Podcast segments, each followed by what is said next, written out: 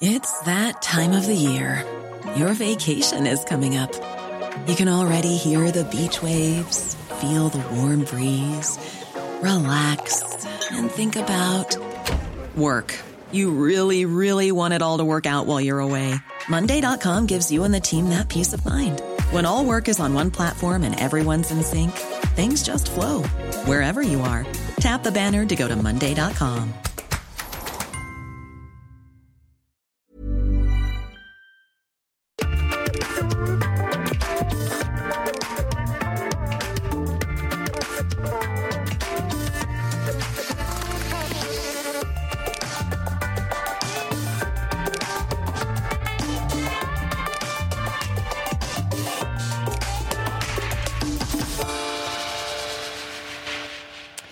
Si vous êtes un amateur de bonne cuisine, vous connaissez forcément notre invité. C'est un jeune prodige de la gastronomie française. Sa première étoile, il l'a eue à moins de 30 ans et il l'a obtenue dès que son établissement a ouvert. Son resto est à Paris, mais sa cuisine est tournée vers le monde, d'inspiration japonaise, française, africaine.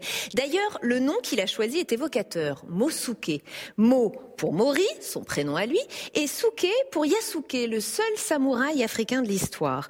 Chez lui, vous mangerez donc un bœuf de l'Aubrac façon mafé, un homard au barbecue japonais sauce miso ou une ganache au chocolat et glace wasabi. Et oui, sa cuisine est sans frontières. Les produits de la planète, il ne les fusionne pas, il les fait converser. Il relève leurs saveurs en les faisant discuter dans nos assiettes. Considère-t-il alors la gastronomie comme un instrument de paix, de réconciliation entre les peuples C'est un peu ambitieux, mais pourquoi pas Posons-lui la question. Bienvenue dans un monde, un regard. Bienvenue, Maurice Sacco. Et merci d'être avec nous aujourd'hui dans ce dôme tournant au Sénat. Je suis un peu dur avec vous. Je commence avec une question un peu sérieuse, un peu grave, presque philosophique. Mais sérieusement, est-ce que la cuisine est effectivement un instrument de paix pour vous qui rassemble les gens et donc aussi les peuples et les cultures? Bah oui, simplement oui.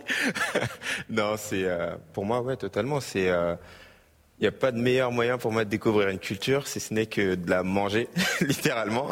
Et quand on s'assoit autour de la table et qu'on partage un repas avec euh, qui que ce soit et que, que cette personne a envie d'échanger, envie de nous montrer un peu de soi, bah, généralement, on a envie de faire une recette qu'on connaît bien, une recette qui nous qui montre un peu qui on est. Et puis euh, cet échange, il se construit beaucoup plus facilement. Donc euh, oui, la table et l'assiette sont un instrument de paix et un instrument surtout de découverte et de curiosité énorme. Et d'ailleurs, je lisais que depuis 2010, le repas gastronomique français est inscrit au patrimoine mondial de l'UNESCO et il, est, il y est défini, je cite, comme pratique sociale coutumière destinée à célébrer les moments les plus importants de la vie des individus et des groupes tels que naissance, mariage, anniversaire succès et retrouvailles. C'est pas rien quand même. Vous êtes le représentant de ça. Est-ce que vous avez une conscience de la responsabilité que vous avez, du rôle social que vous avez? Bah. La responsabilité, en fait, moi, je avais pas forcément conscience avant, mais je pense que le confinement nous a fait prendre conscience du rôle du restaurant au final, qui n'était pas juste un lieu où on mange, mais c'est vraiment un lieu où on se retrouve, un lieu où on échange et un lieu où, euh, on célèbre euh, la vie, rien du tout, ou vraiment, mais où il se passe toujours quelque chose. Donc, euh, on va pas au restaurant juste pour manger, on va au restaurant pour euh, tout ce qui est à côté au final. Et le, le confinement, du confinement, oui, ce, ce, moment a été un, un, moment charnière de votre mm. parcours professionnel. À ce moment-là, vous avez compris votre rôle? Ouais, totalement. Moi, j'ai compris mon rôle et surtout que je l'ai vécu en deux phases. Il y a eu le premier où euh, j'allais ouvrir mon restaurant et finalement on a dû reporter, donc j'ai eu plus de temps pour réfléchir, mais j'ai pu voir les collègues euh, se débattre, se démener pour faire d'autres choses. Et la deuxième partie, j'ai été directement impacté puisque j'avais ouvert mon restaurant et on a dû se réinventer. Et on a pu échanger avec les clients justement qui venaient chercher euh, leurs plats emportés, mais qui nous disaient c'est génial, on est content de venir vous voir, euh, prendre un peu ce que vous faites, mais on a juste hâte de venir s'installer au restaurant et de découvrir totalement. Donc, on sentait qu'il y avait cette expérience un peu incomplète et ce moment-là a beaucoup aidé. Et quand vous voyez ces restaurants en Asie, notamment, où effectivement il y a des plexiglas maintenant entre mmh. les convives, c'est un peu terrible. Vous, vous craignez euh, pour l'avenir de, de la restauration, de cette convivialité à la table d'un resto? Alors j'ai eu peur un moment quand j'ai vu les Pepsi arriver et tout, mais euh, finalement on voit bien que non, et c'est tant mieux. Et euh, non, je pense que le restaurant n'a pas de grande inquiétude à se faire tant que les gens auront besoin de manger, il y aura des restaurants, et nous on sera là pour faire à manger dans ces restaurants. Alors on va revenir sur votre euh, parcours, il est passionnant et on va y rester vraiment quelques minutes. Chez vous, quand vous étiez petit en Seine-et-Marne, c'était votre maman qui préparait à manger, et c'était apparemment que des plats africains partagés en famille, de grands moments d'échange avec vos parents et vos huit frères et sœurs. Est-ce que vous diriez que c'est un peu le point de départ de votre vocation, de votre goût pour la cuisine? Bah, c'est un peu le point de départ, mais à ce moment-là, c'est un peu à mon insu. Hein. Moi, je, Vraiment, la cuisine, je me projette absolument pas là-dedans, mais euh, c'est vrai que cette célébration en fait autour du repas euh, permanente et surtout ce goût du bon parce que ma mère cuisinait super bien et donc tout ce qu'on mangeait bah, c'était très très bon. donc euh, quelque part ça a affûté mon goût pour les bonnes choses et pour euh, ces petites retrouvailles et ces moments partagés autour de la table. Hmm. Votre mère est sénégalo-malienne, votre père est malien, votre mère ne cuisinait que des plats africains et elle avait elle-même appris à cuisiner au cours de ses voyages hmm. dans l'ouest de l'Afrique, si j'ai bien compris. Et ce qui est incroyable, c'est qu'a priori la cuisine française à ce moment-là de votre vie, vous ne la connaissez qu'à la cantine. Donc oui, à ce moment-là, c'est vrai que j'ai toutes ces connaissances de ces cuisines d'Afrique de l'Ouest. Mmh. Et euh, moi, la, cuisine française, je la connais, mais absolument pas du tout. Quoi. Donc, euh, j'ai la plus grande, pour moi, le plat le plus français que j'avais mangé à ce moment-là, euh, c'est peut-être une blanquette ou de la cantine, ce qui est peut-être pas le meilleur exemple de la gastronomie française, mais je n'avais pas d'autre. Et à ce moment-là, ça, ça vous dégoûte pas de la cuisine française que vous mangez à la cantine française? Alors, ça me donne pas un avis forcément positif.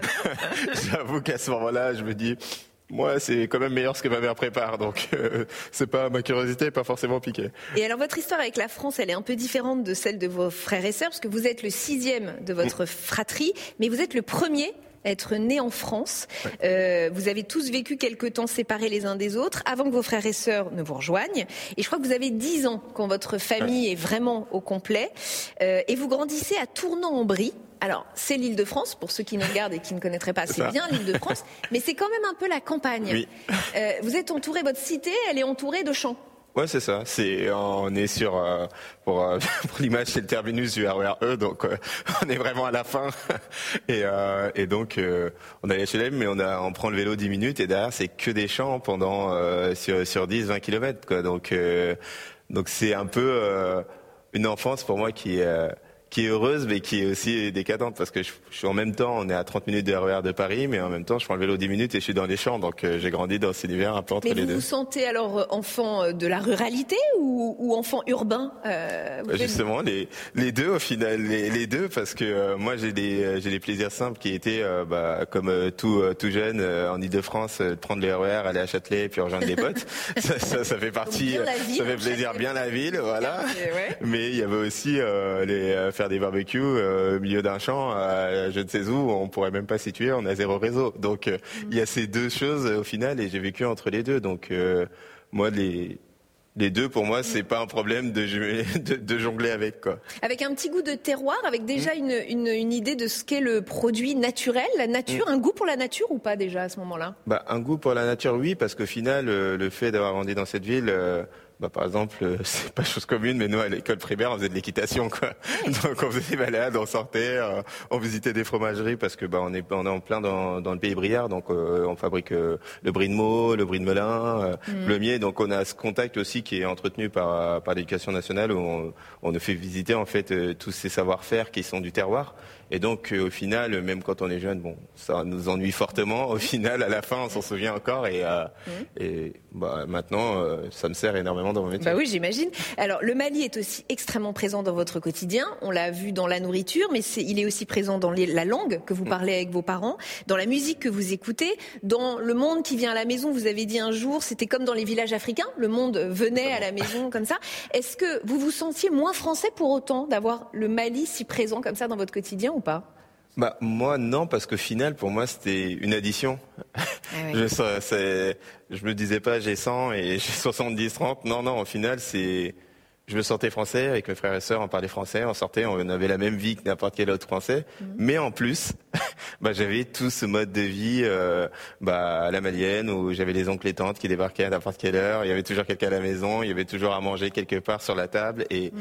c'est un mode de vie au final qui est une addition à ce que je connaissais déjà au final. Donc euh, oui, les cultures s'additionnent, mm. mais elles ne s'éliminent pas les uns les autres. Il n'y a pas de choix à faire. Il n'y avait pas de choix à faire. Non, il n'y a absolument aucun choix à faire au final. On prend le, les deux Et, puis voilà quoi. Mais c'est vraiment pour moi euh, comme ça que je vois les choses au quotidien. C'est au final c'est une addition et on est riche de plus, mais ça vient pas à soustraire quelque chose.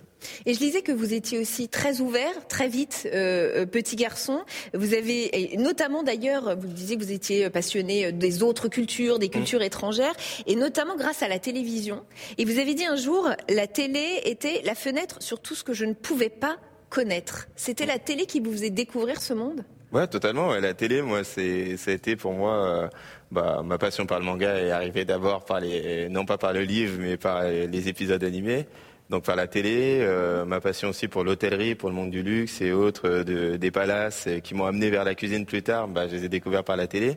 Et petit à petit, tout ce que tout ce que je connaissais pas, moi, à Tournambry, avec, avec tout ce qu'on pouvait avoir comme mélange culturel, au final, bah, je l'ai trouvé dans la télé. Quoi. moi, je voudrais revenir au moment où vous êtes donc en fin de troisième et on vous demande, ça y est, de décider un peu du métier que vous avez envie de faire. Et là, vous optez pour le BEP cuisine, c'est ça? Pourquoi? Alors pourquoi? On m'a souvent demandé cette question et c'est vrai qu'à ce moment-là, moi, j'aurais pu aller en général et continuer à prendre le temps de choisir euh, une orientation. C'est-à-dire vous aviez le niveau pour Ouais, j'avais le niveau pour continuer sur une générale, mais j'avais envie de découvrir un métier et j'avais, euh, je voulais faire quelque chose de mes mains en fait au final. Et euh, la cuisine je me suis lancé dessus, moi, en me disant pourquoi pas? Parce que mhm. j'ai toujours adoré cet univers de l'hôtellerie. J'ai toujours euh, été, en tout cas, très curieux de ce qui s'y passait. Et euh, l'univers, dans tout cet univers euh, de, l'hôtellerie, la partie qui me plaisait plus, c'était la cuisine. Et je me suis dit, bon, bah, mm. Essayons pour voir. Mais c'était vraiment pourquoi pas. Et alors ça va très vite marcher parce que votre premier cours de cuisine, je crois, est une révélation. Mm. On vous demande de brider une volaille. Alors humblement, je vous avoue que j'ai découvert ce que ça voulait dire en préparant cette émission. Et, là, vous faites ça bien, je mm. crois, et, votre prof vous félicite. Et là, il y a quelque chose qui se passe, il y a un déclic, quoi. Oui, il y a un déclic à ce moment-là où, euh, début du cours, je comprenais pas trop pourquoi j'avais une aiguille, un fil et un poulet. Je comprenais pas du tout ce que je devais faire. Ouais. Mais euh, ça veut dire quoi alors brider une volaille? Brider une volaille, en fait, c'est euh, comme la coudre, en fait, pour qu'elle se maintienne bien à la cuisson. Donc on passe avec un fil de boucher et une aiguille à brider, et puis on fait en sorte qu'elle se tienne bien pour la cuisson. Et donc, euh, bah, apparemment, je l'avais bien fait. Ouais. Alors que je savais absolument pas ce que je faisais. Hein. Je répétais juste ces gestes qu'ils nous montraient.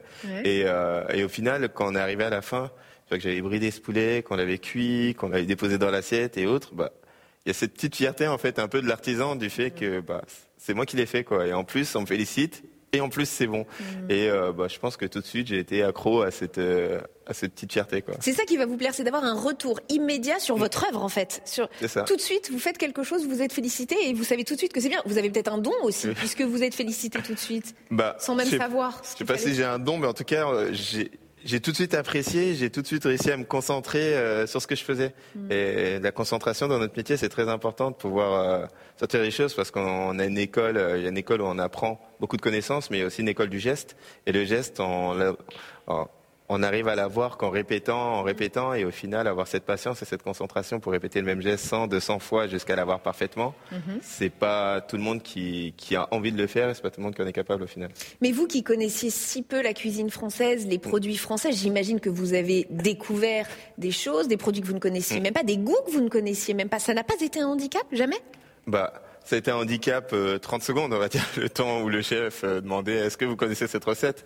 Bah non, première fois que j'en entends parler. À ce moment-là, oui, on se sent un peu bête, mais après, tout de suite, euh, derrière, bah, moi, je suis extrêmement curieux et pour moi, c'était tous les jours une découverte. Quoi. Au final, quand je suis arrivé à un fenouil, j'ai jamais mangé de fenouil. Je ne savais même pas ce que c'était. Vraiment, je passais devant devant les étals, euh, je voyais fenouil, mais franchement, je savais pas ce que c'était qu'un fenouil réellement.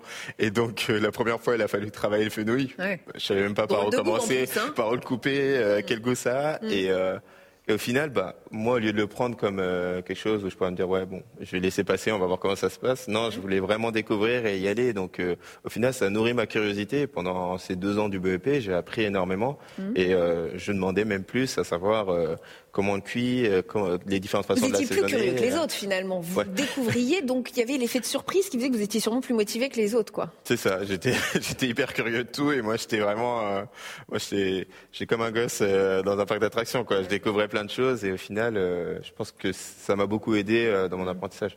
Et puis évidemment, ce qui va être déterminant pour la suite de votre carrière, ce sont les rencontres avec des grands chefs. chacun, a, j'ai l'impression, été déterminant pour des choses différentes. Peut-être commençons par Hans Zanner. Qu'est-ce qui vous a appris, lui? Bah, Lui, il m'a appris à, En fait, il m'a permis d'avoir le deuxième déclic. Jusqu'ici, je faisais mon métier, j'aimais mon métier je le faisais plutôt bien, mais je pouvais pas me définir comme passionné. J'étais beaucoup plus passionné par les résultats du PSG que que, que, les étoiles du guide, quoi. Par exemple, c'était vraiment, je pouvais pas me définir comme passionné par ce métier. Et euh, lui, à ce moment-là, je sais pas pourquoi, je sais pas comment, mais euh, il m'a pas lâché. Il m'a dit, écoute, Maurice, tu veux progresser dans ce métier, il faut vraiment que tu te mettes la tête dedans, que que tu vois qu'est-ce que les grands chefs font, quels sont les plats, comment réaliser ces plats. Et euh, il a eu l'idée euh, d'organiser comme des petits testings où il nous disait euh, bon bah demain c'est toi tu me fais un plat et puis si ça me plaît il passera au plat du jour. Mm. Et à ce moment-là bah, moi je me suis pris au jeu. Mm. Et je me souviens, j'avais fait un canard avec patates douces et framboises. et il a adoré ce plat. Et, euh, et, mais pour faire ce plat, moi, j'avais dû bosser comme j'avais bossé. Quoi. Je m'étais renseigné. Euh, je voulais faire une purée de patates douces. J'étais voir la purée de robuchon, de pommes de terre et autres. Et en fait, je pense qu'il savait très bien ce qu'il faisait. Mais moi, en me renseignant sur ce, pour faire ce plat, bah, j'ai mis un peu le doigt dans l'engrenage. Et depuis, bah, je peux me définir vraiment comme un passionné de cuisine, ce que j'étais pas avant. Donc, euh, ce déclic est arrivé avec lui. Et puis, il y a une autre rencontre déterminante, c'est Thierry Marx, évidemment. Lui, il vous apprend à, à penser un plat, à penser la cuisine, c'est ça? C'est ça. Il m'a, on va dire, il finalise euh, ma formation. Il me fait passer de cuisinier à chef au final. Donc, il m'apprend à penser un plat. Il m'apprend à réfléchir. Qu'est-ce que je mets dans l'assiette? Pourquoi je le mets dans l'assiette? Mhm. Et comment je le pose dans l'assiette? Au final, c'est des questions où moi je cuisinais, je faisais des choses bonnes, mais voilà quoi, mais sans mhm. plus. Mais lui il me disait, mais écoute, euh, trois bouchées, c'est assez, mais ce condiment, il est très bon, mais si tu me mets la moitié, en fait, ton plat sera meilleur que si tu me le mets tout entier. Et c'est cette réflexion, en fait, au final, et cette intellectualisation de la cuisine que moi, j'avais pas jusqu'ici, qui m'a apporté. C'est comment on pense la cuisine, comment on développe les plats et comment, comment d'un plat bon, on va aller chercher quelque chose de très très bon. Et Mais c'est une réflexion que plein de gens n'ont pas, effectivement, mm. de dire que la cuisine, c'est plus qu'un savoir-faire et des gestes, en fait. C'est une réflexion. C'est ça, c'est, on n'y pense pas tout le temps, mais il y a une vraie réflexion dans comment on construit un plat et est-ce qu'on a envie d'avoir cette texture, est-ce qu'on veut pas une texture, est-ce qu'il y a une balance entre la mer et le sucré ou au contraire, est-ce que je veux juste de l'amertume, je l'assume, mais il va falloir quelque chose derrière pour venir l'arrondir. Mmh. Et c'est toutes ces choses-là et en fait, au final, pour un plat, on peut, on peut y penser pendant deux semaines, trois semaines et en testing. Ce qui paraît fou de l'extérieur. et, vous, vous êtes un chef comment? Vous êtes quelle sorte de chef? Bah, moi, je pense que je suis un chef. Euh, jeune déjà, bien dans mon époque. Ça, on est d'accord. Et, euh, et avec les autres avec, avec les euh, autres, dans, bah, c'est aussi euh, parce que j'étais à l'école de Thierry Marx au final, mais euh, moi je prône un management qui est, qui est très humain au final, où on va accompagner nos collaborateurs et je ne veux pas moi leur amener ma vision et leur imposer ma vision. Je veux qu'ils y adhèrent et qu'ils me suivent et que surtout ils se sentent libres de pouvoir me proposer des choses aussi, parce que pour moi, j'ai autant que chef, j'ai autant à apprendre d'un commis que de chef de parti que d'un sous-chef qui sont à différents échelons en dessous de moi, mhm. mais peuvent tous m'apporter quelque chose. Mhm. Et c'est cette ouverture que j'ai envie d'avoir où je me dis, bah, je vais aller voir mon stagiaire et lui dire, tiens, est-ce que fais-moi un plat, fais-moi quelque chose, ou euh, dis-moi si tu as un plat, quelque chose que tu aimerais essayer, et je veux qu'ils se sentent libres de pouvoir essayer. Et au final de cet échange, déjà eux gagnent en confiance. Donc, euh, et de détecter peut-être un futur Maurice Bah ouais. Vous, et puis vous, cherchez, vous essayez de voir? Bah, Vous en avez détecté? J'en ai pas détecté. Je recherche. Ah. non, non, pas encore, pas encore. Mais euh, justement, moi, ce que, ce qui me, ce que j'adore, c'est de pouvoir voir euh, les gens grandir avec moi et puis aussi euh, prendre confiance et développer leurs mains. Et je sais qu'au final, petit à petit, ils arriveront eux-mêmes à trouver leur propre voie. Et ça, c'est important. C'est de se dire qu'ils vont faire un bout de chemin avec moi, mais au bout d'un moment, ils vont avoir besoin de s'affirmer et de faire euh, leur propre cuisine. Vous parlez du management bienveillant qui vient de l'école Thierry Marx, ça veut dire qu'il y a d'autres écoles. Et, quand on vient de l'extérieur, on est tous un peu surpris par ce vocabulaire. Chef, oui, chef, c'est quand même un peu militaire, une cuisine. Euh, vous avez rencontré des chefs plus durs ou vous avez eu connaissance de situations plus difficiles dans des cuisines où il y a une forme de maltraitance, d'humiliation? Vous l'avez vécu vous-même ou entendu? Bah, moi, j'ai une chance, c'est que dans mon parcours, j'ai jamais vécu. J'ai jamais eu de cuisine où euh, il y ait des violences ou autre. Donc euh, ça, je pense que c'est une chance. Après, il faut pas se voiler la face. Bien sûr que ça existe dans notre métier, des chefs qui sont plus durs, des chefs qui ont besoin d'être euh, très, très, très derrière leurs équipes et avec une ambiance qui est pas du tout agréable pour, pour ceux qui y travaillent. Mm. Mais après, moi, j'ai une certitude, c'est que tous les chefs de ma génération, tous ceux que je connais, qui sont des amis ou pas du tout, mm. d'ailleurs, mais ont tous à cœur de pas répéter ce, ces systèmes que je pense que notre génération de chefs avons connu. Et on a tous envie de créer une rupture là-dessus, de se dire, OK, stop. Parce que c'est plus possible de bosser comme ça. Au final, on fait un métier qui est magnifique. Et on gâche tout en fait avec euh, des, mm. des, comportements comme ça. Donc il y a une vraie remise en question. Il y a un problème quand même. Il y a un ego fort des chefs ah bah, d'une ancienne génération, peut-être pas de la vôtre, mais il y a non, mais il y a un problème d'ego. Cet ego, c'est un moteur parce que forcément avec l'ego, bah, on arrive à donner plus, à aller chercher plus, à mm. aller chercher euh, plus de distinctions et au, final, c'est un moteur qui est formidable. Mais derrière, il y a tout ce qui est négatif derrière, et c'est vrai qu'il y a beaucoup d'ego dans ce métier mm. et que l'ego n'arrange pas les choses parce qu'au final, euh, à force de mettre une personne sur un piédestal, bah, on peut vite se croire euh, tout puissant alors que c'est pas le cas. On a juste un restaurant et les gens travaillent pour un salaire, mais ils sont pas voués à nous. Quoi. Donc mm. Euh, mm. il y a aussi ça à prendre en considération. Mais on sent que les égaux sont en train de, se, redescendre et tout le monde est en train de se remettre. Une page est en train de se tourner dans le monde de la cuisine française. c'est important. C'était vraiment nécessaire. C'est en train de se faire petit à petit au fur et à mesure des générations. Mais moi, je vois que tous les jeunes qui sortent de l'école maintenant sont absolument pas prêts à accepter ça. Et donc, au final, euh, bah, soit, soit ces chefs vont évoluer, soit ils vont disparaître. Quoi. Donc euh, au mm. final, ça se fait tout seul. Maurice Sacco, j'ai une archive pour vous, euh, parce que votre culture, c'est pas forcément, euh, c'est pas seulement la France et l'Afrique. vous en avez une autre, et vous allez comprendre en voyant ce document qui nous a été confié par les Archives nationales, nos partenaires. Ah. C'est une estampe japonaise qui nous montre la rencontre entre deux jeunes guerriers sur le pont Gojo, Ushiwa Kamaru et Benkei. Et leur rencontre commence par une bataille, va devenir par une amitié éternelle. C'est une histoire devenue un récit extrêmement populaire au Japon. C'est l'équivalent chez nous de Roland et Olivier. Ce qui m'amène à, vous parler de cette passion pour le Japon qui vous vient d'où? Ah, Bien, euh, cette passion pour le Japon vient par le manga. Donc euh, je suis à pense comme beaucoup de ma génération, euh, j'ai pu regarder les mangas à la télé. Euh, à l'époque, c'était du Nicky Larson, euh, des survivants et autres. C'est très très vieux. Non, j'ai connu aussi. et, euh, et depuis tout jeune, bah, j'ai toujours été passionné par ça. Donc après, c'est devenu One Piece, c'est Dragon Ball, Naruto et autres. Mais ça m'a toujours, ça m'a toujours bercé. Mhm. Et en grandissant, au final, de cette passion juste pour les animés et les mangas, bah, c'est développé une passion pour la culture japonaise au sens large. Ouais. Donc le mode de vie japonais et puis après, euh, bah, par mon métier, la gastronomie japonaise, mais tout est venu du manga au final. Et qu'est-ce qu'elle a de particulier, cette gastronomie japonaise, du coup? Qu'est-ce qu'elle euh, qu'est-ce qu'elle apporte à vos plats? Qu'est-ce que vous allez y chercher qu'il n'y a pas ni dans la cuisine ouest africaine, ni dans la cuisine française? Bah, dans, ce, dans cette cuisine japonaise, il y a une forme de, bah, d'abord d'élégance, mais il y a surtout l'humilité en fait au final qui ressort énormément dans la cuisine japonaise, dans, dans l'esprit euh, de la cuisine kaiseki japonaise. On dit que le meilleur chef ou le meilleur cuisinier, celui dont la main se voit pas.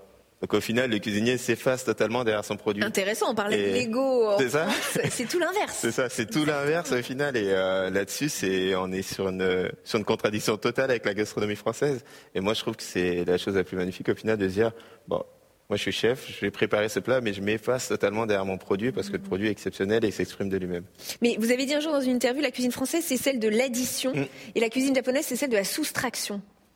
Alors, qu'est-ce que ça veut dire dans un plat? Bah, Dans un plat, on va dire, euh, si on prend l'exemple euh, d'une chartreuse, bah, le, en cuisine française, on va prendre une carotte, on va la tailler. D'accord. On va la cuire, on va la blanchir une première fois. Ensuite, on va faire une farce mousseline qu'on va mettre à l'intérieur. Puis on va caler tous nos petits euh, tout autour. Puis on va la recuire en vapeur. Puis après, on va associer avec une sauce. Donc plus, plus, plus. D'accord, on ajoute des choses. On rajoute des choses, on charge. Après, ça peut être très bon à la fin. Hein. ça doit, c'est fait pour être très bon à la fin. mais on ajoute, on ajoute, on ajoute. Mm. Et cette cuisine japonaise, bah, justement, par exemple, on va être sur un bouillon, euh, sur un bouillon d'ashi où je vais avoir, où on va demander au chef quel est l'élément le plus important. Il va nous dire l'eau, parce qu'au final, il y a de l'eau, une algue et du poisson fumé. Et tout ce qui va faire la différence entre les différents types de dashi, bah, c'est la main du cuisinier et ce savoir-faire au final. Est-ce que je laisse infuser une nuit, deux heures, trois heures, et la, différence de goût et la nuance va jouer que là-dessus. Donc euh, au final, on retire tous les ingrédients pour garder que l'essentiel. Bah, c'est ça, le jeu de, saveur. De goût? C'est ça. Et ça peut être cette, euh, ce fade, en fait, au final, peut, est vu cette fadeur, en fait, elle est recherchée des fois au Japon. Oui. Mais euh, c'est vrai que sur la gastronomie française ou d'Afrique. Oui, ce que j'allais bah, dire, il n'y a pas de fadeur dans la Il n'y a pas de fadeur, non. Et donc, au final, c'est justement là où on peut considérer comme un point faible de cette gastronomie japonaise. Bah, on va aller chercher le point fort dans d'autres cuisines et euh, dans les cuisines africaines et là, amener un goût qui sera beaucoup plus puissant et plus d'intensité. Donc, moi, quand je veux faire des recettes japonaises, même, même des Japonais au restaurant me disent, wow, je connais la recette, mais pas avec cette force. Donc j'aurais tendance à pousser tous les, tous les traceurs. Mais vous êtes jamais allé au Japon, hein Non, j'ai jamais été. C'est incroyable. mais il faut y aller. Oui, oui. J'ai peur de pas revenir, mais en tout, cas, je vais bien y aller. C'est intéressant. Alors, j'ai des photos pour vous. J'ai plusieurs photos à vous proposer. Elles sont censées euh, vous parler, en tout cas vous inspirer des choses. Bon, celle-là, facile, hein, c'est Ah, vous dans l'émission Top Chef, euh, cette émission d'M6 qui vous a révélé au grand public. Euh, vous lui devez beaucoup, j'imagine. Vous avez Oui. dit un jour, elle m'a fait gagner 5 à 10 ans sur ma cuisine, cette émission. Parce qu'il y a une exigence incroyable. C'est ça, il y a une exigence incroyable et on se rend pas compte, mais pour un cuisinier euh, de la- de- de l'âge auquel on participe et au moment de la carrière auquel on participe, on n'a jamais l'occasion de faire déguster sa cuisine à autant de chefs au final. Et on a un retour immédiat de ces chefs. Donc euh, je fais un plat et là j'ai Pierre Gagnard, trois étoiles, enfin trois étoiles, 18 étoiles je crois dans le monde, qui juge ma cuisine et qui me fait un retour en direct. Et ça on le répète par le nombre d'épreuves qu'on fait. Et au final, on progresse énormément parce qu'on voit qu'ils ont des des valeurs communes, des manières d'analyser l'assiette qui sont différentes, mais au final, ils cherchent tous les mêmes tracés. Et si on arrive à garder ça en tête, bah, au final, on gagne 5 à 10 ans parce que avant d'avoir ce déclic tout seul dans sa cuisine, bah, le temps passe. Quoi. On vous sent heureux en tout cas dans ces cuisines. Vous, vous auriez envie de faire partie des chefs juges cette fois dans le jury? Bah, un jour, pourquoi pas, hein, c'est marrant à faire. hein. Moi, c'est une émission que j'ai adoré faire. Ouais. Et c'est un programme qui, euh, pour moi, a, a changé euh, beaucoup notre métier et euh, auquel on doit beaucoup. Un appel à M6 alors. hein. Une deuxième photo, Maurice Sacco. Euh, c'est un livreur de plats Mm. euh, commandé sur Internet. On parlait du Covid tout à l'heure. C'est vrai que beaucoup de gens se sont mis à préférer manger euh, chez eux Mm. plutôt qu'au restaurant, euh, comme d'ailleurs à regarder des films plutôt que d'aller au cinéma. Il y a une forme de sédentarité qui s'est installée aussi, associée un peu parfois à la malbouffe. Alors vous, vous, en- vous avez fait aussi un système de livraison à domicile. Vous avez rebondi au moment de ce Covid et vous avez fait aussi des plats à emporter, hein, je crois. Ouais, totalement. Ouais. Moi, j'ai fait des plats emportés parce que euh, justement, et en plus, on n'a pas fait la cuisine de Mousquet. J'ai pas voulu faire du gastronomique à emporter. J'ai vraiment voulu faire du street food pour pouvoir parler à le plus de monde possible. Ouais. Et euh, sur cette idée justement du street food, euh, moi, je pense que les chefs, on doit justement pas laisser ce terrain à des industriels parce qu'au final. Eux vont le faire, mais ils vont le faire avec des produits, avec des additifs et autres. Et justement, c'est à nous, chefs, d'aller sur ce terrain et proposer une alternative street food Mais dans des prix abordables Dans des C'est prix abordables. Ça, parce que c'est C'est un- c'est la clé, vous êtes d'accord on reste toujours un peu au-dessus parce que quand on achète un bon produit, bah, on est un peu au-dessus. Mais euh, nous, on va dire sur l'offre avec euh, le plat, la boisson et, et un dessert avec un accompagnement, on Ouais. était à 19 euros, ce qui reste accessible euh, pour tout le monde. Donc vous arrivez à toucher d'autres Mm. publics que ceux qui sont des habitués des, des grands restos? C'est ça, c'est ça, c'est aller toucher d'autres publics qui sont que ceux habitués des grands restos et un public aussi forcément plus jeune et un public qui n'aurait pas les moyens de se payer les gastronomiques. Ah ouais. Donc euh, c'est sympa aussi de pouvoir proposer l'offre à ce public différent et peut-être Ceux qui habitent de l'autre côté, enfin euh, ceux qui habitent au bout du RERB. C'est ça, ceux qui habitent au but. Ceux-là peuvent aussi avoir un peu, un peu de, un peu de chef et euh. Pour un prix qui, qui est décent pour eux. On va terminer avec une, une question rituelle. Là encore, dans cette émission, on est entouré de quatre statues euh, qui représentent chacune une vertu. Euh, on a la sagesse derrière vous, la prudence ici, je crois la justice et l'éloquence derrière moi. Euh, à laquelle de ces vertus vous auriez envie de, de, de vous identifier, là, maintenant, tout de suite? Laquelle vous parle? La sagesse, la prudence, la justice, l'éloquence? Euh, J'aimerais que ce soit la sagesse. C'est vrai Je sais pas. C'est ce vers quoi vous avez En envie tout de cas, c'est ce vers quoi j'ai envie de tendre parce que pour atteindre la sagesse, c'est qu'on a déjà bien vécu. Ben voilà, on va s'arrêter sur ces jolis mots. Merci infiniment. Maurice Sacco, d'avoir été notre invité dans ce dôme tournant au Sénat, dans un monde, un regard. Merci de nous avoir fait partager votre regard sur le monde et votre monde. Merci infiniment à vous de nous avoir suivis. À très bientôt sur Public Sénat.